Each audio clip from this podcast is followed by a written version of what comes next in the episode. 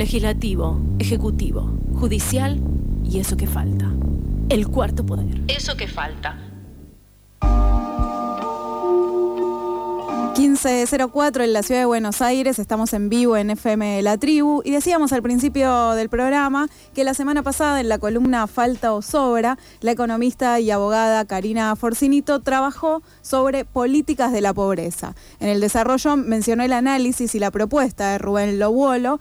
Rubén Lobuolo es economista, es presidente e investigador principal del Centro Interdisciplinario para el Estudio de Políticas Públicas, el CIEP, estudia temas vinculados con políticas sociales, mercado de empleo, distribución, teoría y política económica y hace unos días publicó la nota La pobreza de la política contra la pobreza en el diario AR. Estamos en comunicación con él. Muy buenas tardes, Rubén, Alejandro y Emilia, al aire de la tribu.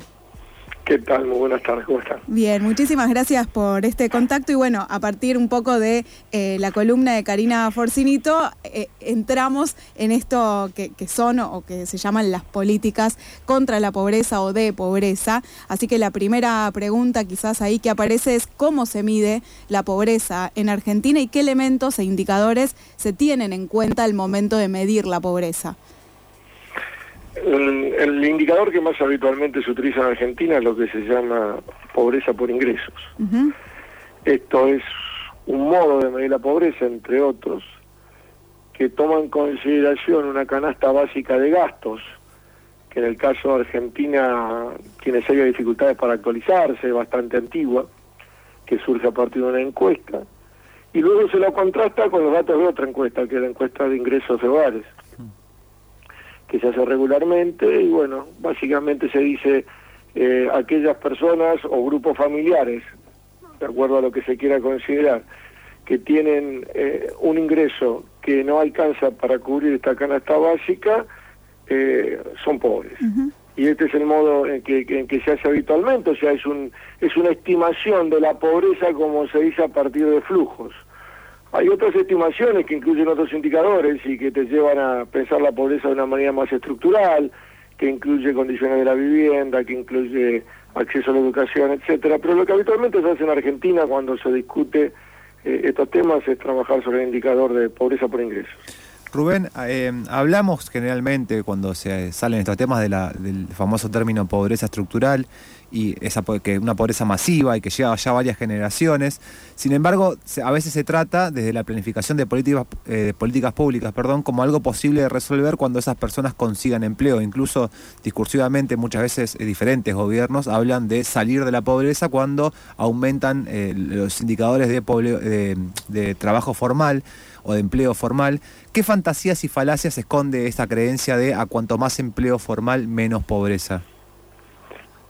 A ver, en primer lugar, lo, que uno puede decir es que ese concepto lleva a la idea de que la situación de pobreza es una situación coyuntural, temporal, hmm.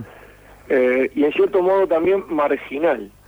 Eh, es como que se divide la sociedad, o se piensa la sociedad como hay una parte normal, digamos, de la sociedad, eh, que tiene empleo estable, regular, con ingresos suficientes, y una parte que coyunturalmente, temporalmente, está pasando por un problema de pobreza por ingresos porque no tiene empleo, pero que lo va a conseguir. Hmm.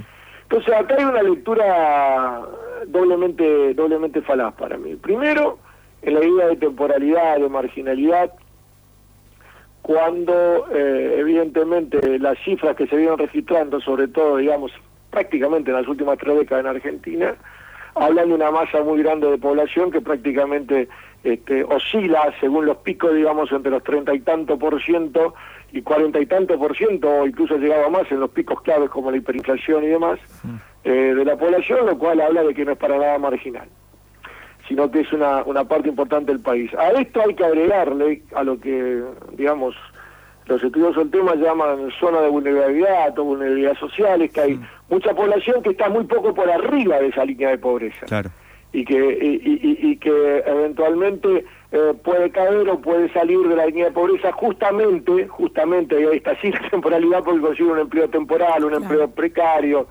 lo que la jerga dice a veces una changa, y justo en el momento en que se midió puede que le esté dando que no tiene que en ese momento una situación de pobreza, pero que claramente es altamente vulnerable. Entonces hay un problema de falsedad en la idea de que es una cuestión temporal, hay un problema de falsedad en la idea de que es marginal, y en cuanto a la salida del empleo, y este ya es un problema que no solo afecta a los pobres, sino prácticamente al conjunto de la población, hay un imaginario construido, mm, digamos, sobre ciertas situaciones extraordinarias de la década del 60 y la década del 70, que implica o que dice o que hace creer de que, digamos, no trabaja el que no quiere. Mm. No consigue empleo el que no quiere, este, porque este es un país, y en general uno puede hablar lo mismo en otras economías, de que mm, tiende en, en, una, en un proceso de crecimiento económico a generar empleo suficiente para todo el mundo. Esto hace, hace rato que esto es una falacia total, no solo para los pobres, sino incluso para algunos que no son pobres. O sea, esto es una economía que no genera empleo suficiente, y los motivos son varios, hay problemas de demanda y hay problemas de oferta también. Vamos a dar un ejemplo que se entiende rápidamente. Cuando en Argentina se llegó a niveles de pleno empleo, eh, o lo que se consideraba estadísticamente de pleno empleo, por ejemplo, mm, si no recuerdo mal, incluso en la propia época de la dictadura militar, en la década del 80, se llegó a una tasa de desempleo abierto del 2% en este país. Claro.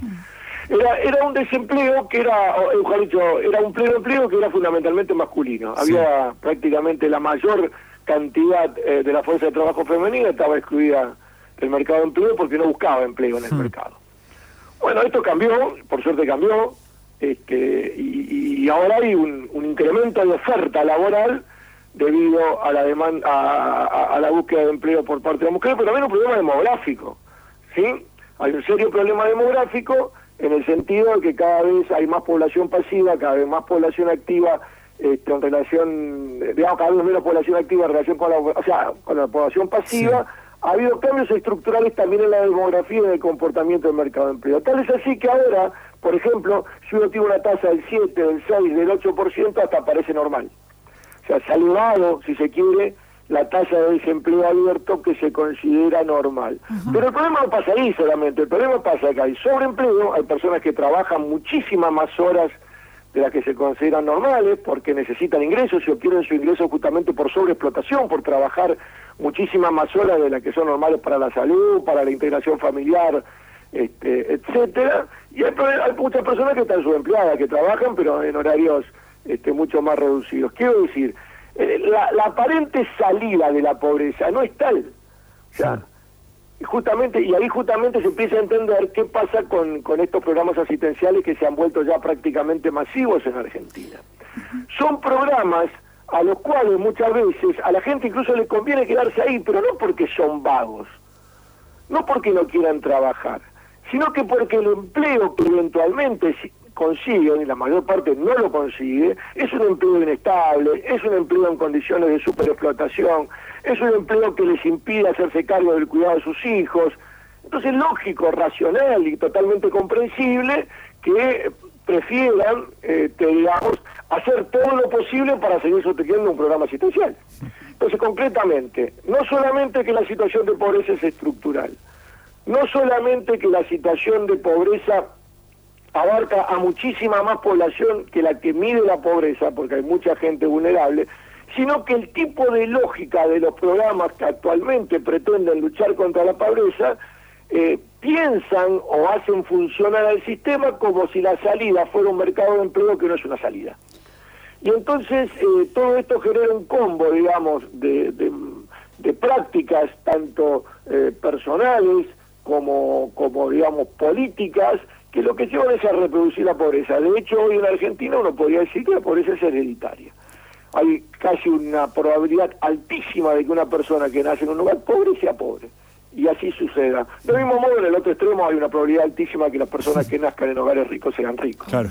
O sea, justamente, digamos, hemos cambiado la vieja imagen de una sociedad que tenía movilidad social a través del mercado de empleo por una realidad de una sociedad que no tiene movilidad social, que el mercado de empleo no garantiza esa movilidad social y que por el contrario consolida una distribución desigual de las oportunidades sociales fundamentalmente a través de la herencia y del entorno en el cual cada uno tiene la suerte de, nacer y vivir. Estamos en comunicación con el economista Rubén Lowolo. Rubén, una de las cosas que vos caracterizás en esta nota que publicaste en el diario AR eh, tiene que ver con eh, las políticas de la pobreza caracterizadas como asistenciales y represivas. Mencionabas un poco recién por qué esto de, de lo asistencial, pero ¿por qué lo caracterizás como represivo?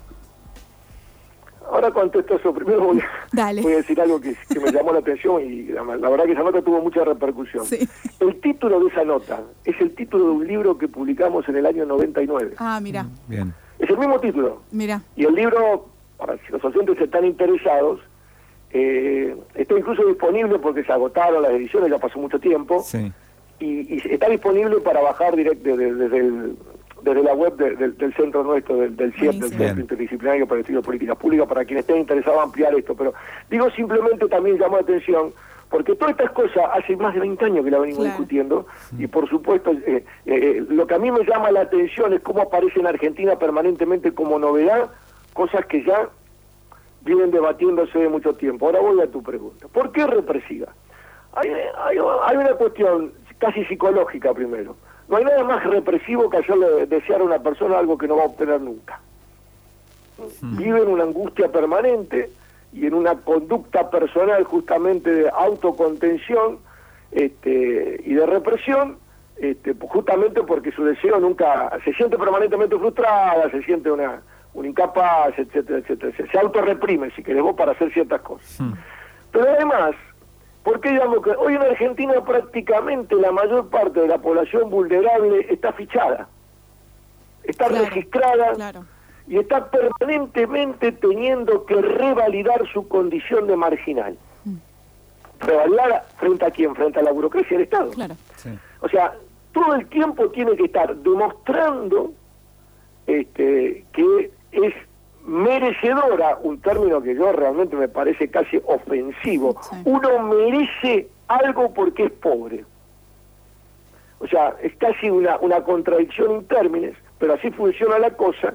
Y entonces básicamente el que tiene el poder de control social es eh, la persona que decide quién merece y quién no merece.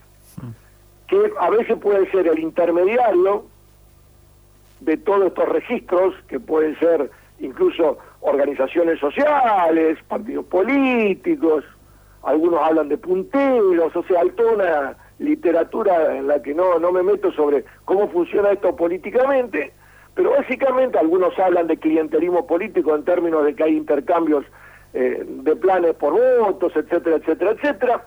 Yo no digo que exista, digo que claramente está la posibilidad de que exista.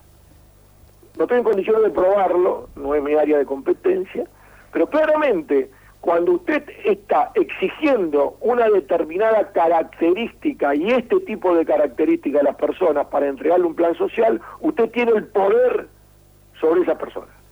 Y entonces esto justamente a mí me llama más la atención que a veces hablan de derechos. No, no, este es el antiderecho, porque el derecho es algo que las personas pueden reclamar por, por mérito propio. ¿Sí? Mm yo, yo tengo derecho a la jubilación, por decirlo algo, voy, presento, aporté, trabajé, tengo los certificados, ¿me explico? Y ahí sí que en todo caso es meritorio. Hice méritos para obtener una jubilación. Sí. Si, tengo un seguro de desempleo, que en Argentina casi es simbólico, porque hay muy poca gente que tiene seguro de desempleo real y por un tiempo razonable, voy y presento las pruebas, yo voy y reclamo el derecho, ¿me explico? En este caso no el derecho me lo otorga el burócrata, el político, el que tiene poder a decidir, yo voy a dar un programa que tiene tales y tales características y voy a decidir quién tiene derecho a recibirlo o no. Entonces, de acá viene la idea de represivo. De acá viene la idea de control social. ¿Y cómo? Es un programa que inmoviliza. Por eso también nosotros hablamos de trampa de la pobreza. O sea, si para recibir una asistencia yo tengo que reunir las características que la burocracia y el poder político me piden, que es básicamente demostrar que soy pobre bajo los parámetros que ellos me imponen, ¿yo en qué me especializo? En hacer eso. Rubén, y te hago, una te hago una consulta que me surge al escucharte, digamos, en, una, en un contexto donde eh, es difícil no pensar, digamos, independientemente de quién administre, digamos, las herramientas del Estado, eh, política, o sea, es imposible no pensar políticas sociales, ¿no? En términos de, transferencia de ingresos. Entiendo que hay algo de la asistencia focalizada que decís vos de administrar esa información para otorgarla a diferentes personas o familias, que hay algo ahí que, que se puede determinar como, va, se puede, no, se determina como un poder claro, digamos, pero ¿qué sería una salida a esto? Universalizar, por ejemplo, eh, programas sociales que no tengan que el Estado articular esa herramienta para decir vos sí o vos no y universalizarlos? A ver si lo puedo decir claramente. Desde nuestro punto de vista, y esto porque además consideramos que esta, esto es cada vez peor, básicamente por cómo está, qué es lo que está pasando con el mercado de empleo, porque prácticamente cada vez más se agotan las posibilidades de crecimiento económico, y esto no pasa aquí, sino pasa en otros países, nada más que en los países menos desarrollados se nota más. Yo creo, para que la gente lo entienda, que hay que ir cada vez más a hacer del ingreso un derecho universal. Okay y hacerlo parecido, por eso nosotros hablamos de ingreso ciudadano o, ingreso básico, piensen simplemente en cómo es la educación pública. Hmm. O sea, todo el mundo tiene, o la salud pública, o un hospital público, todo el mundo tiene derecho a acceder a. Incluso si usted es rico y tiene una obra social, si usted quiere puede ir a la escuela pública, ¿de acuerdo? Tiene esa red de seguridad garantizada, e, y esto es importante, e igual para toda la ciudadanía. Hmm. Entonces, nuestra idea básicamente es que dada lo que hablábamos al comienzo, dada la extensión de la vulnerabilidad social, dado que el mercado de empleo no es una salida como se promete, dado, dado, dado, todo esto que hemos hablado hasta ahora, la única forma que yo tengo, y esto es importante, de garantizar que todo el mundo que lo necesita lo reciba, es que sea universal e incondicional. ¿Y hay posibilidades económicas de que eso suceda? Claro, actualmente porque lo que tenés que hacer, y ahí viene la segunda pata, es entender que la cuestión fiscal no pasa solo por el gasto, sino pasa por los ingresos. Entonces, ¿qué es lo que tenés que hacer desde nuestro punto de vista?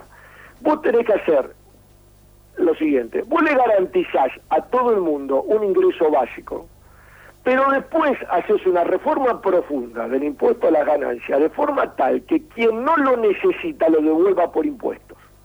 Entonces este es el falso discurso que invalida este tipo de productos. Pero ¿cómo se lo vas a dar a los ricos? Se lo voy a dar a los ricos porque después lo voy a cobrar por impuestos. Entonces justamente la lógica, lo que pasa es que acá el problema es que vos tenés un sistema tributario que actúa justamente a la inversa.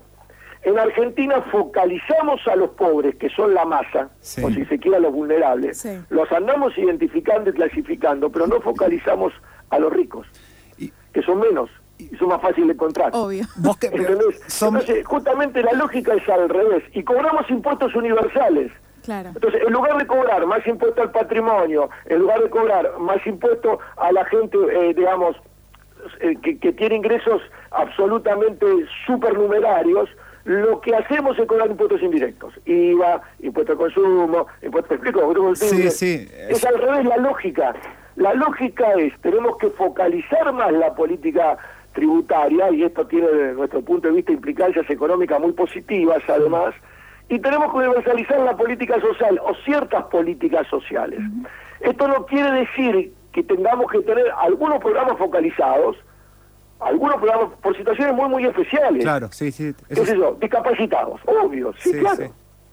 O sea, en donde sí se justifica, pero vos no podés pretender focalizar lo que se ha vuelto una normalidad.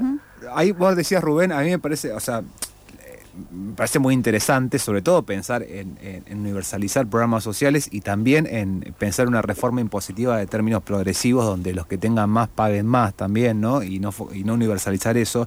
La pregunta que me surge eh, como opinión personal para que me la digas vos es si crees que es, o sea, con la estructura de poder que hay en Argentina, diciendo, bueno, son pocos ricos, sí es verdad, son pocos ricos pero tienen mucho poder, ¿se puede avanzar en una cosa así? Porque también lo que sucede es cuando se discute públicamente, quizás es una discusión muy eh, en abstracto, superficial, subir algún punto de, eh, o por el ejemplo fue el impuesto extraordinario a las grandes eh, fortunas durante fue durante la pandemia, que era un impuesto extraordinario, un aporte extraordinario. Hubo semejante ebullición, digamos, en, en esos, esas grandes familias ricas, pero pocas. Digo, es, o sea, ¿es posible? ¿Vos crees que es posible en Argentina llegar a una, una, una modificación de ese estilo?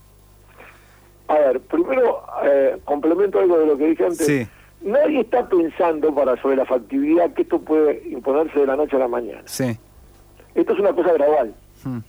Eh, del mismo modo que fue gradual otra vez la jubilación. Sí, claro. Las primeras jubilaciones fueron para ciertos grupos, Sí. no fue para todo el mundo. Sí. ¿De acuerdo? Sí. Sí. Llevó décadas poder llegar a universalizar o a prácticamente cubrir a la mayor parte de la población. Incluso recién están obteniendo jubilación hace muy poco tiempo algunas personas, Sí. casos de amas de casa, Sí. de mato, ¿me explico?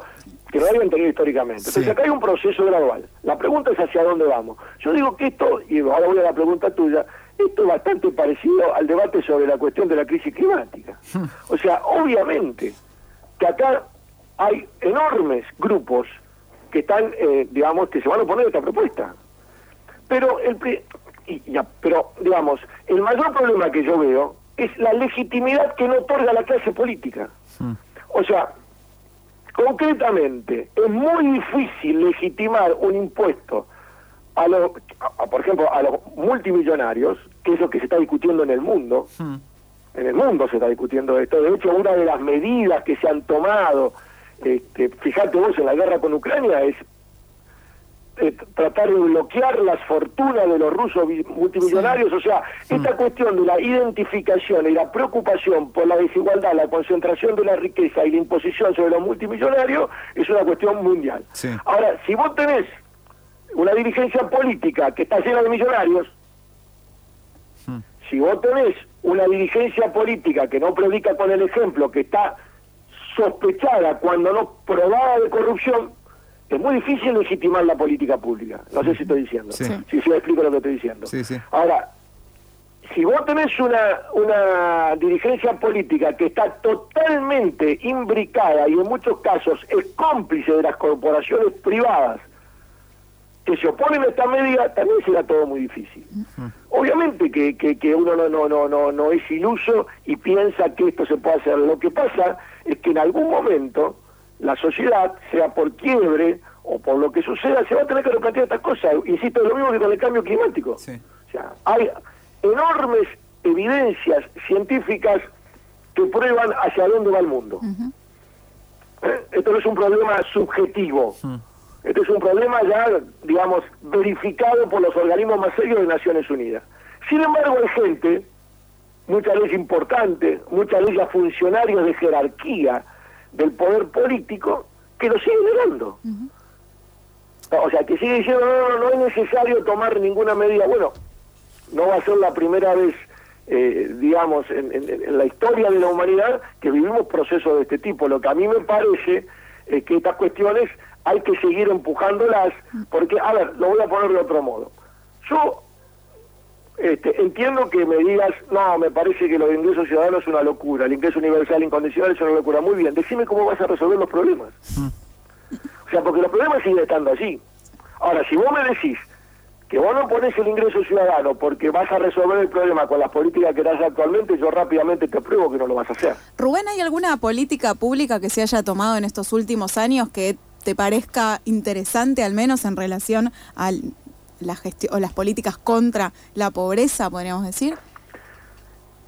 A ver, primera cuestión, para que ser claro, este, cualquier política que, que, que transfiera o que ayude o Sí. que asista a los sectores más vulnerables es mejor que ninguna política. Claro, Sí. o sea, todas, la- todas las políticas que hay, digo, en este gobierno, O sea, en los no quiero decir que sean anteriores, buenas, ¿no? porque las estoy criticando. Digo, mejor que haya que que no haya. Sí, Claro, obvio, claro, sí, eso, claro. se entiende, eso se entiende, sí. La, la segunda cuestión, desde una posición crítica, Sí. creo que hay ciertas cuestiones que, que, que ayudan a entender por qué necesitamos esto. Por ejemplo, todo lo que ha sido la moratoria previsional. Mm. Aunque estoy en desacuerdo cómo se hizo. ¿De acuerdo? O el, este, la asignación universal por hijo. Sí.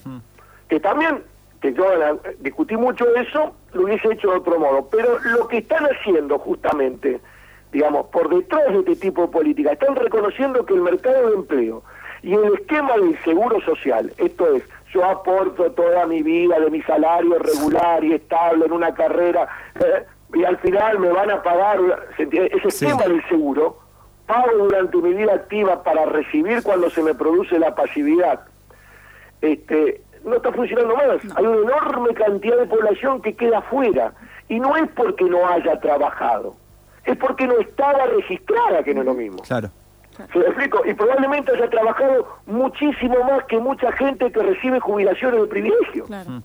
Sí, también. Y sin embargo, no tenía ningún tipo de beneficio. ¿Por qué? No era porque no había hecho méritos en muchos casos, sino porque el sistema estaba organizado por ciertas reglas que no le permitían entrar, que no es lo mismo.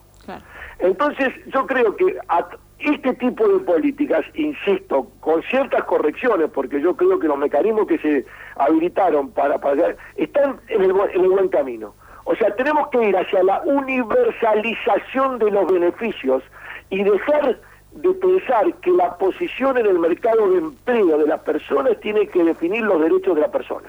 No sé si me explico lo que estoy diciendo. ¿Qué es lo que está sucediendo actualmente? Actualmente tenemos un esquema de políticas sociales donde la posición en el mercado de empleo define cuál es tu posición en relación con el Estado. Y esto me parece que es algo que vamos a tener que ir abandonando. Tenemos que ir dejando y entendiendo que ya el empleo es un problema muy grave en sí mismo y que necesitamos mejores políticas para generar empleo y otras políticas de empleo y trabajar sobre el empleo independientemente del problema que se que, el empleo es la puerta de entrada a las políticas sociales. Las políticas sociales se tienen que, que abrir una puerta de acceso mediante otros mecanismos. Y el mecanismo que a mí me parece lo más razonable, por todo lo que expliqué antes, es que sea eh, el derecho que te otorga el mero hecho de ser ciudadano, pero no un máximo, estamos hablando de un básico. Claro. Estamos hablando de un básico. Eh, luego veremos cuáles son los mecanismos para que la gente que tiene posibilidades, bienvenidas posibilidades de acceder a más, pueda acceder a más. Hmm. Pero si yo no tengo, eh, digamos, recursos suficientes para atender a toda la población, tengo que concentrarme en lo básico si es que no quiero seguir fragmentando, y este es el otro problema. Lo que hemos hecho con todas las políticas actuales es que cada vez más hemos dividido la sociedad, y si lo quieren poner en otros términos, hoy la clase trabajadora está totalmente dividida. Eh, incluso hay, eh, digamos, parte de la clase trabajadora que están enfrentadas a otras partes diciendo, pero ¿por qué le dan a esta persona tal cosa y a mí no me la dan? ¿O por qué? ¿Me explico? es todo parte de la misma estrategia de control social, la propia división de la clase trabajadora, la propia división entre los necesitados es un mecanismo que ayuda al control social. Contra eso, o, como resultado de eso, tenemos una sociedad cada vez más dividida, cada vez más violenta, cada vez más fragmentada, etcétera, etcétera, etcétera, etcétera. Yo creo que tenemos que retomar ciertos criterios, fíjense, por eso el ejemplo de educación pública. ¿Cómo puede ser que a finales del siglo XIX éramos un país que había colocado una de las políticas más progresistas y, digamos e impulsoras de la movilidad social como la educación libre, laica y gratuita para todo el mundo y estamos ahora en el siglo XXI retrocediendo a políticas que son prácticamente de los comienzos del capitalismo, del siglo XVII, del siglo XVIII, la famosa política contra los pobres y todo ese tipo de políticas. Es un retroceso muy, grande que va a contramano de la historia y que va a contramano de la construcción de una, de una sociedad en términos igualitarios. Rubén, muchísimas gracias por esta comunicación. Claramente nos quedamos pensando. Seguiremos también eh, trabajando estas líneas en las columnas de Falto Sobra, las columnas de, economía. Te agradecemos un montón el tiempo que te tomaste. No, muchas gracias a ustedes por la comunicación. ¿eh? Muy buenas tardes. Pasó Rubén Lobuolo, él es economista, es presidente e investigador principal del Centro Interdisciplinario para el Estudio de Políticas Públicas, el CIEP. Recomendó recién eh, esta publicación que pueden encontrar en el CIEP con